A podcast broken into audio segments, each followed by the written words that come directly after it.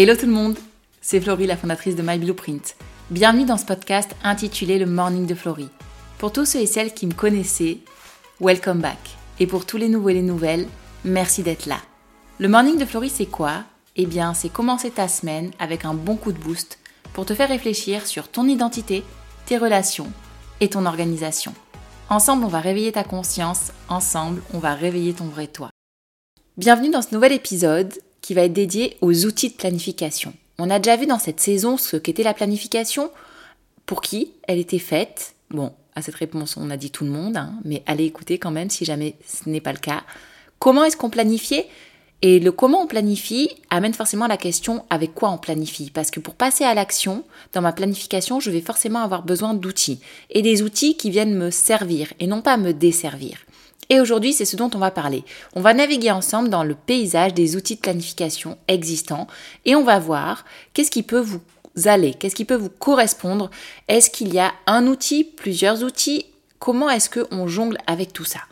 Ce qui est sûr aujourd'hui, c'est que dans l'ère numérique telle qu'on la connaît, l'arsenal d'outils qui est mis à notre disposition pour planifier, gérer notre temps, gérer nos tâches, maximiser notre productivité, n'a jamais été aussi vaste on a des applications pour tout, que ce soit du simple euh, projet ou à quelque chose de très sophistiqué, que ce soit du simple calendrier ou à un outil qui va permettre de gérer une multinationale, on a pour tout le monde. Et j'ai envie de dire pour tous les goûts. Alors on va voir ensemble les catégories d'outils qui existent aujourd'hui, puisqu'en fait il y a deux grandes familles de catégories d'outils à connaître on va voir ensemble comment est-ce que ces outils-là, ils peuvent améliorer avec leurs avantages notre planification et comment ils vont avoir des limites. D'accord? Je ne vais pas dire des inconvénients, mais plutôt des limites, en fait, parler des limites, parce que aucun outil n'est parfait. Et ça, c'est un bon point à rappeler, je pense, en termes d'introduction. Il n'y a pas un outil qui fit avec un genre de personne. Peut-être que ce sera deux outils. Et souvent, vous allez voir que les outils, en fait, ils peuvent se chevaucher, entre guillemets, ou du moins, ils sont complémentaires. De mon côté, par exemple, pour ma planification familiale et personnelle, j'utilise mon planeur Rewrite Your Story, d'accord? Donc mon planeur papier. Pour tout ce qui est lié à la planification de mon entreprise My Blueprint, j'ai un outil de gestion de projet et de tâches. Et en fait, ma planification, elle aussi, avec ces deux outils-là. Le planeur papier, l'outil de planification et de gestion de projet numérique. Donc, je vous en reparlerai durant cet épisode pour vous expliquer un peu comment ça fonctionne de notre côté, par exemple chez My Blueprint, et de mon côté de manière personnelle et familiale. Donc que vous soyez un passionné de technologie ou un adepte du stylo papier, il y en aura pour tous les goûts et on va découvrir tout ça ensemble. Donc c'est parti, prenez votre petit euh, cahier pour retenir peut-être ou prendre des notes ou eh bien votre téléphone ou juste vous écouter et vous allez voir, je sais qu'il y a forcément quelque chose qui va vous parler. Donc on y va, let's go. Alors, dans un premier temps, je vais vous parler des outils de planification traditionnels. Et ça, c'est la première famille existante dans les outils de planification. Les outils de planification traditionnels. Alors, c'est quoi? Eh bien, ça va être tout ce qui est agenda papier, to-do list manuscrite, tableau blanc et cahier. Dans tous les cas, sur ces trois outils-là, on les connaît, on a grandi avec pour la plupart souvent. Et tous ces outils-là nous ramènent à une chose essentielle, le fait d'écrire de manière manuelle. Et c'est ça que je veux approfondir avec vous aujourd'hui. Ces outils-là traditionnels, tels qu'on les connaît, eh bien, ils ont un impact forcément sur nous, sur notre planification, sur notre être tout entier, cerveau et comportement physique. Ils ont un impact pas parce que euh, ce sont des outils, on va dire, physiques en tant que tels, mais parce que pour les utiliser, on doit appliquer quelque chose qui va être, eh bien, l'expérience physique de l'écriture. Et en fait, c'est l'écriture qui va venir bouleverser notre état. Et c'est ça que je vais mettre en avant. Donc, on parle maintenant des avantages de l'écriture, d'accord? L'expérience physique de l'écriture a un impact direct sur notre cognition. D'accord? C'est un domaine d'études fascinant. Il y a tellement d'études qui sont sorties à ce sujet, qui ont mis en évidence comment l'acte d'écrire à la main, ça influence notre cerveau, nos capacités mentales, ça influence même notre corps. On va voir la connexion qui se fait entre le corps et l'esprit. On va voir comment est-ce que euh, ça joue en fait sur tout ce qu'on fait et sur notre être en tant que être physique et même être cognitif. On va voir comment et pourquoi en fait certaines personnes utilisent un agenda papier, comme par exemple chez My Blueprint, et comment en fait ça favorise une expérience plus engagée et une meilleure rétention de l'information. Premier point à savoir, l'écriture à la main, ça active des régions du cerveau qui sont liées à la mémoire, comme le cortex moteur. Ça veut dire quoi? Ça veut dire que d'écrire, ça va permettre la création d'associations mentales et une meilleure compréhension des concepts. Ça veut dire que quand vous écrivez à la main, eh bien, vous créez des associations mentales, il y a des connexions qui, qui se font entre le contenu que vous êtes en train d'écrire et l'acte physique de l'écriture. Ça veut dire que ça va faciliter la mémorisation et la compréhension des informations. Par exemple, si vous allez dans une conférence demain et que vous écrivez vos notes à la main, vous allez créer cette connexion mentale entre les mots que vous écrivez et le contexte dans lequel ils sont écrits. Ça veut dire concrètement que vous retiendrez mieux les notes que vous avez prises lors de cette conférence si vous les avez écrites à la main plutôt que si vous les avez tapées sur un clavier. Et pour valider ce que je vous raconte, il y a plein d'études qui sont sorties à ce sujet. Notamment une étude de l'Université de Washington qui révèle que les étudiants qui prennent des notes à la main se souviennent mieux des concepts qui leur sont enseignés et se souviennent mieux et comprennent mieux les concepts même parfois complexes, que ceux qui utilisent un ordinateur portable. Donc, dans cette étude, c'est prouvé que l'écriture manuscrite, elle semble stimuler une meilleure rétention de l'information et une meilleure compréhension de l'information. Ça, c'est le premier point. D'accord? Cette création d'associations mentales et cette meilleure compréhension des concepts. Le deuxième point important et avantage de l'écriture et donc de nos outils de planification traditionnels, c'est celui de la sensation tactile et de la satisfaction. Et là, on vient directement parler de l'effet sur le corps. Il y a une étude qui a été faite qui disait que lorsqu'on écrit à la main, on a l'expérience sensorielle qui rentre en jeu, c'est-à-dire qu'on on touche, on ressent la texture du papier, on ressent la résistance du stylo, on a la sensation de contact entre l'outil d'écriture et la surface. Et tout ça, qu'est-ce que ça fait? Eh bien, ça crée une expérience tactile qui forme un ancrage sensoriel en nous. Et ça provoque quoi? Eh bien, ça provoque un engagement dans la tâche.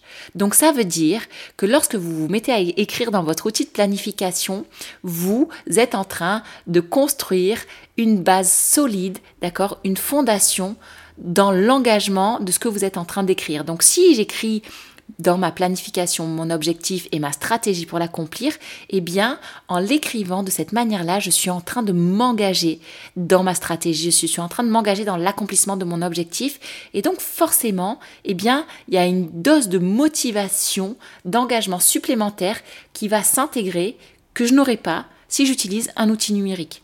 Ça, c'est juste incroyable.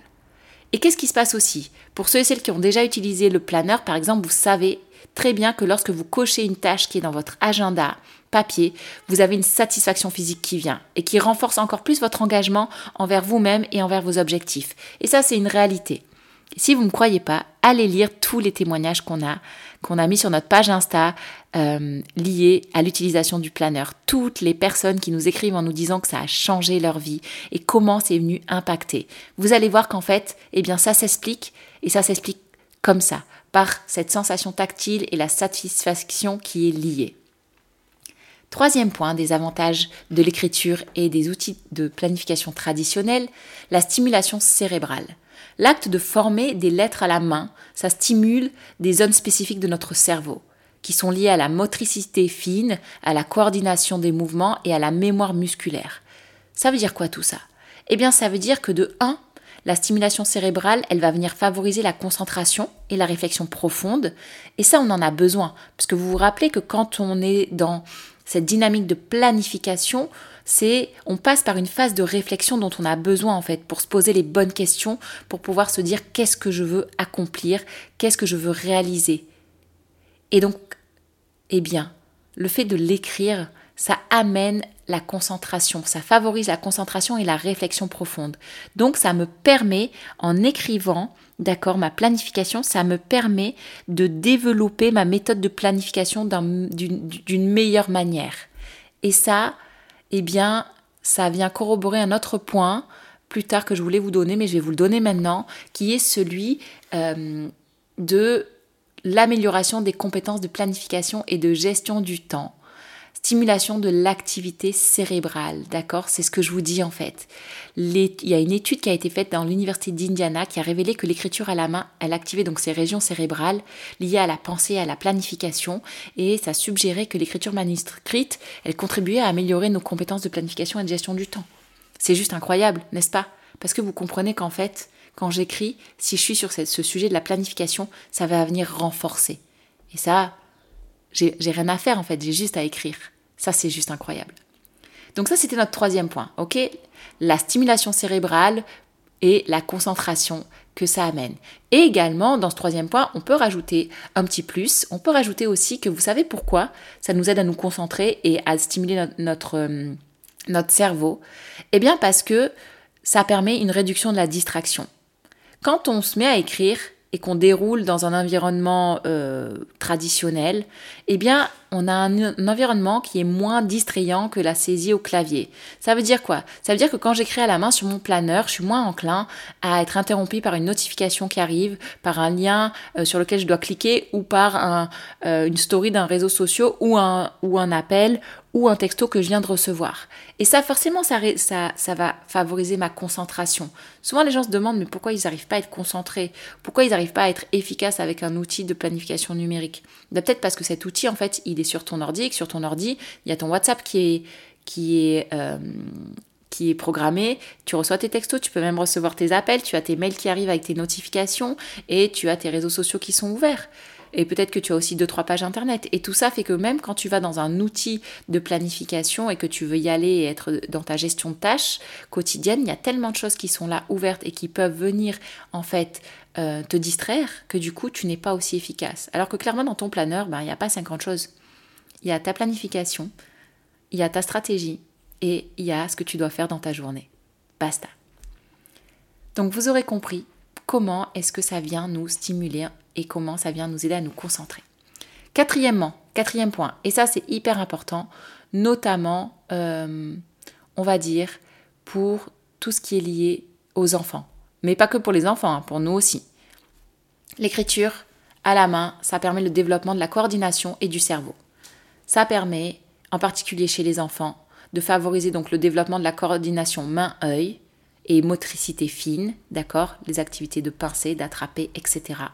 Ça permet d'améliorer la dextérité nécessaire pour d'autres activités, par exemple. Donc, quand vous écrivez, vous êtes en train de vous entraîner pour aller peut-être jouer au tennis ou pour même taper sur votre clavier d'ordinateur. Les études l'ont montré, l'apprentissage de l'écriture manuscrite chez les enfants, ça contribue au développement des circuits neuronaux dans le cerveau, ça contribue aux compétences de lecture, d'écriture et de compréhension. Et ça, ça rejoint ce que je vous dis depuis le début en fait. Donc, Heureusement que nos enfants continuent à apprendre à écrire à l'école et qu'ils ne sont pas tous sur des claviers. Le jour où nos enfants dans les écoles n'écriront plus et seront directement sur des claviers, là, je vous le dis, il faudra vraiment avoir peur. Faisons en sorte que ça n'arrive jamais. Donc vous avez compris, développement de la coordination et du cerveau, c'est indispensable. Et pour nous adultes, c'est pareil en fait, on doit continuer. Peut-être qu'on a développé cette dextérité fine, cette pince, cette capacité à écrire, à attraper des choses, ça c'est certain. La motricité fine, elle est acquise. Mais on peut toujours apprendre, on peut toujours continuer, d'accord? Et on peut toujours développer notre cerveau. Parce qu'en continuant à apprendre des choses, en continuant à écrire, notre cerveau est stimulé et notre cerveau se renforce. Et qu'est-ce qui se passe à la fin de nos vies en général? Eh bien, le cerveau, on a l'impression qu'il se ramollit, qu'il est moins sollicité, et du coup, on commence à oublier, et du coup, c'est de plus en plus difficile de se concentrer. Mais le fait d'écrire, ça permet de continuer à muscler ce cerveau, et ça, c'est hyper important. Donc, continuez d'écrire quoi qu'il arrive. Enfin, ce qui est prouvé aussi, et je m'arrêterai avec ça, ce sera le dernier point, c'est que l'écriture, l'acte d'écrire, ça favorise la créativité. Ça favorise la créativité et ça permet d'avoir des idées euh, qui sont liées à votre réflexion profonde et, à générer des idées originales. Et là, pareil, il y a des études qui sont faites. Quand on écrit, il se passe quelque chose dans notre dans notre, dans notre cerveau qui va toucher à notre imaginaire, qui va toucher à tout ce qui est lié au cerveau qui gère la partie de la créativité. Donc, on dit oui à 100% pour écrire et on continue. D'accord? La pensée créative, elle a été euh, on va dire, démontré. Par exemple, il y a une, étude de l'Université de Californie qui a montré que l'acte d'écrire, donc stimuler les régions du cerveau liées à la réflexion et à la créativité, ça je vous l'ai dit, et que du coup, forcément, ça a généré des idées originales, ça a aidé à trouver des solutions et ça a encouragé cette pensée qui est là en fait, pas simplement pour euh, dire ah bah je suis créatif, j'ai de l'imagination, mais pour vraiment aider à trouver des solutions. Pensez la créativité en termes de solutions. Je vois un problème, je cherche une solution. Eh bien quand j'écris, ça vient stimuler la partie de mon cerveau qui va chercher la solution. D'accord? Et ça c'est important aussi. Parce qu'imaginez si on n'utilise plus la partie du cerveau qui cherche les solutions. Ben, qu'est-ce qui se passe? Ben, Ça veut dire qu'après on n'en aura plus. Donc on n'aura plus de solution à nos problèmes. Et on va pas laisser l'intelligence artificielle aller nous trouver des solutions. Ben non, notre cerveau humain, il est compétent, il est capable, donc on continue à écrire. Je dis ça en rigolant, je vous le dis ça sur le ton de allez, ça passe. Mais c'est des réalités en fait, c'est des réalités. C'est que si nous, on n'entraîne pas notre cerveau, si nous, on n'écrit plus, voilà ce qui peut arriver. Donc maintenant, je vous ai montré concrètement les cinq avantages de l'écriture manuscrite. Et donc ces cinq avantages-là, vous allez les retrouver dans les outils de planification traditionnels, qui sont les agendas papier, les to-do list manuscrites et les tableaux blancs et les cahiers. Bah oui, l'agenda papier, c'est ce qu'on a nous chez My Blueprint. C'est l'outil qu'on a créé avec une méthode incroyable à l'intérieur, mais on sait aussi pourquoi on a fait un agenda papier, parce qu'on aurait pu mettre notre méthode sur un agenda digital. Non, on l'a fait sur du papier parce que, pour toutes les raisons que je vous ai citées juste avant, en termes de développement de notre cerveau et du lien avec l'écriture. Donc notre agenda papier, il offre une expérience sensorielle, une expérience tactile et il aide à avoir une visibilité rapide sur nos engagements. On a tout dans un planeur.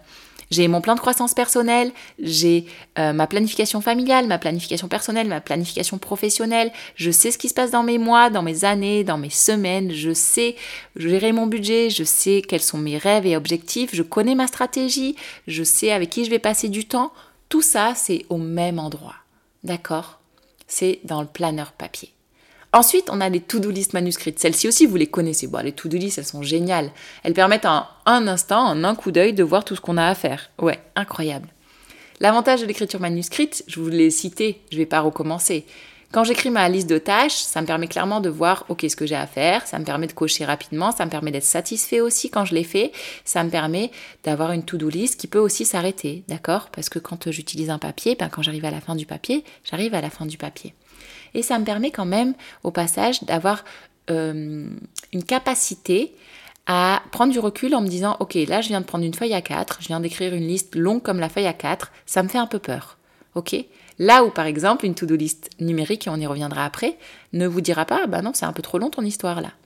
Donc la to-do list manuscrite, elle est importante pour toutes les histoires liées euh, entre l'écriture et la fonction cognitive, mais elle est aussi liée au papier lui-même, d'accord? Le fait est que quand j'utilise une to-do sur un papier, ben, le papier a une limite à la fin. Et on a besoin en tant qu'humain d'avoir des limites. Et enfin, le troisième point, c'est les tableaux blancs et les cahiers. Alors eux, ils servent par exemple pour avoir des espaces de créativité, pour du brainstorming et de la planification à long terme. Vous avez déjà vu au-dessus de bureaux, par exemple, des tableaux blancs où vous aviez une stratégie écrite sur six mois, sur un an, ou euh, si vous avez déjà fait du, des temps de brainstorming avec une, dans, votre, dans vos travaux respectifs, dans vos travails respectifs avec une équipe, on prend un tableau blanc, tout le monde donne des idées, on note des mots, après on garde des mots, on fait des assemblages et ça aide. On ne fait pas des brainstorming sur des tableaux numériques sur un écran hein, en général. Ou sinon on le fait, mais il y a quand même un pad, il y a quand même un pen qui permet d'écrire, ok Et on est dans une expérience qui n'est pas que numérique. L'avantage, c'est quoi? C'est que ben, quand on utilise ces tableaux blancs pour organiser par exemple des sessions de brainstorming, il y a une dimension physique du tableau qui va favoriser la créativité. Il se passe quelque chose en fait. Et vous allez voir en fait que ces outils-là traditionnels qu'on connaît, on les a toujours eus parce qu'ils avaient un intérêt et qu'ils en auront toujours. D'accord? Il y aura toujours un, avantage à utiliser ces outils-là. C'est pour ça que dans ce podcast et dans cet épisode précisément, je ne veux pas vous dire il y a un outil et il n'y a que cet outil qui fonctionne. J'ai envie de vous dire il y a deux familles d'outils à connaître et quand vous les connaissez tous les deux, vous allez voir ce qui marche pour vous et vous allez voir surtout comment vous pouvez les faire interagir. Parce que par exemple, pour terminer sur le sujet, nos outils de planification traditionnel que vous connaissez. Donc chez My Blueprint, vous avez compris qu'on est de la team agenda papier, to-do list manuscrite et tableau blanc à fond.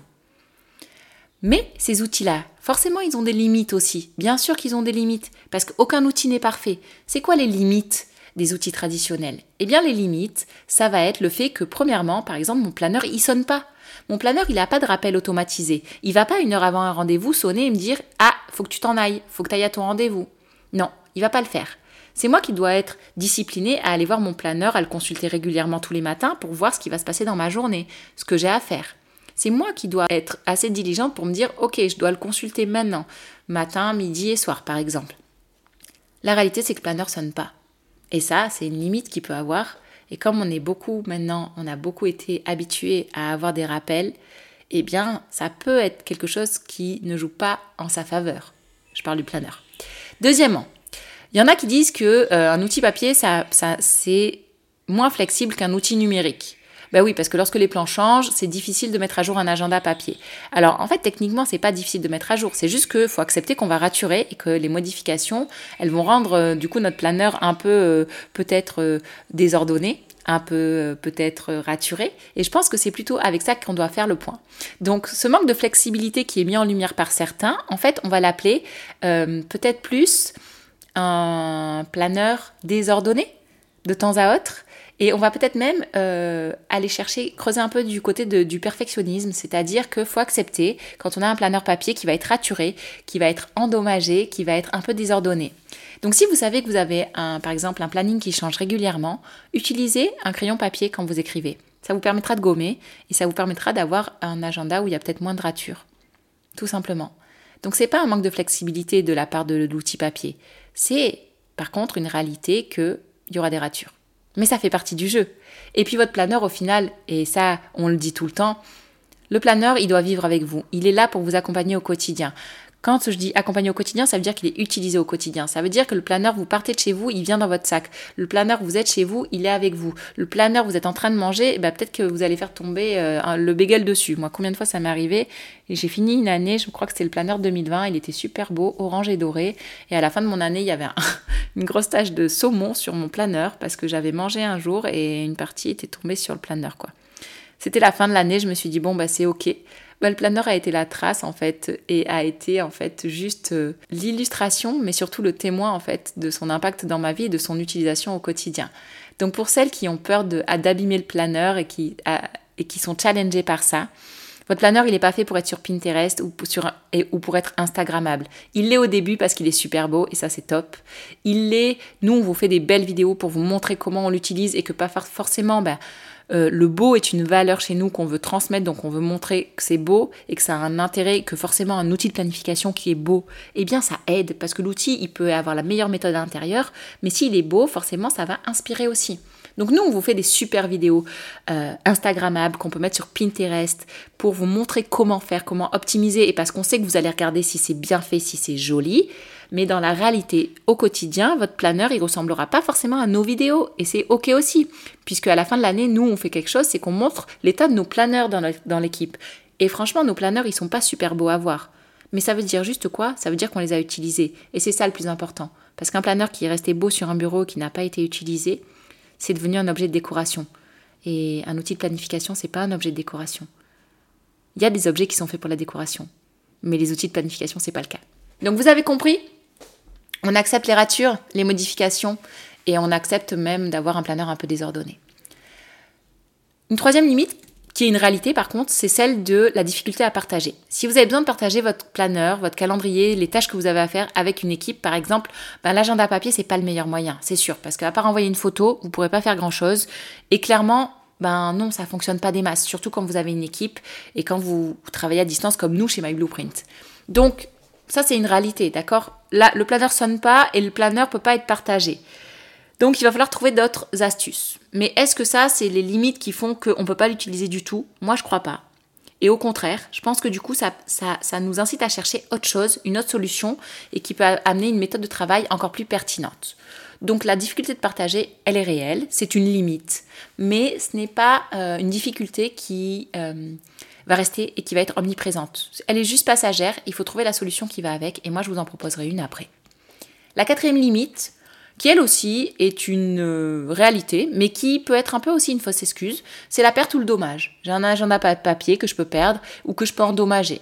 bah ouais, une fois que c'est fait, c'est difficile de récupérer des infos. C'est sûr que si je fais tomber un verre d'eau sur ma page euh, de ma semaine, bon ben ça va s'effacer. Du coup, ben j'aurais perdu les infos.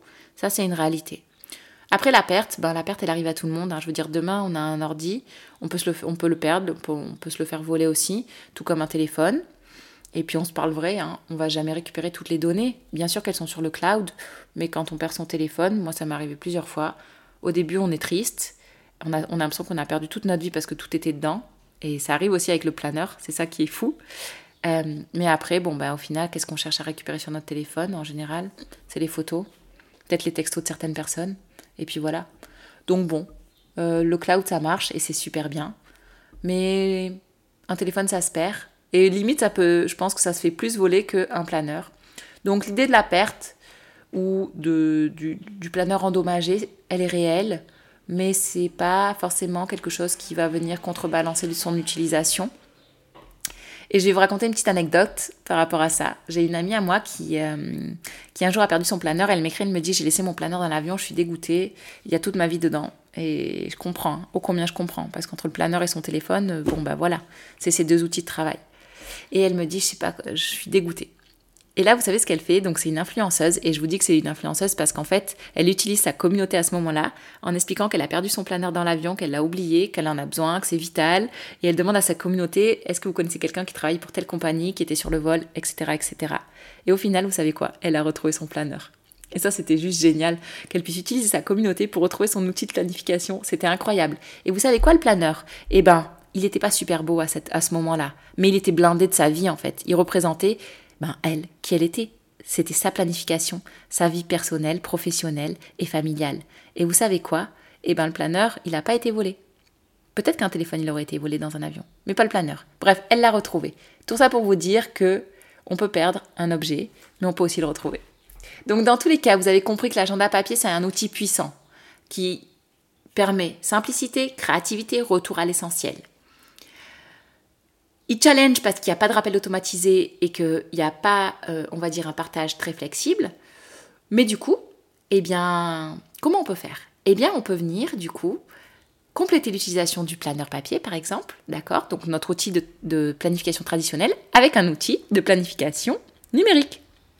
Et ça, c'est ce que je vous partagerai du coup dans un deuxième épisode, puisque là déjà, ça fait un moment que je papote. Je vous partagerai des outils de planification numérique qui existent actuellement et je vous ferai le lien avec ce qu'on a eu euh, et qui a été mis en avant dans cet épisode-là, c'est-à-dire toute la partie manuscrite des outils, on va retrouver la partie numérique de ces outils-là. Il y a plein de pendants qui, qui existent, c'est-à-dire que un calendrier, vous pouvez l'avoir en papier, un agenda en papier et vous pouvez l'avoir aussi en numérique.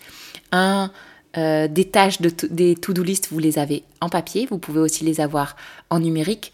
Des prises de notes, vous pouvez les avoir en papier, vous pouvez les avoir aussi en numérique, gestionnaire de tâches également. Donc je vous ferai un point dans le, dans le prochain épisode sur la partie planification numérique.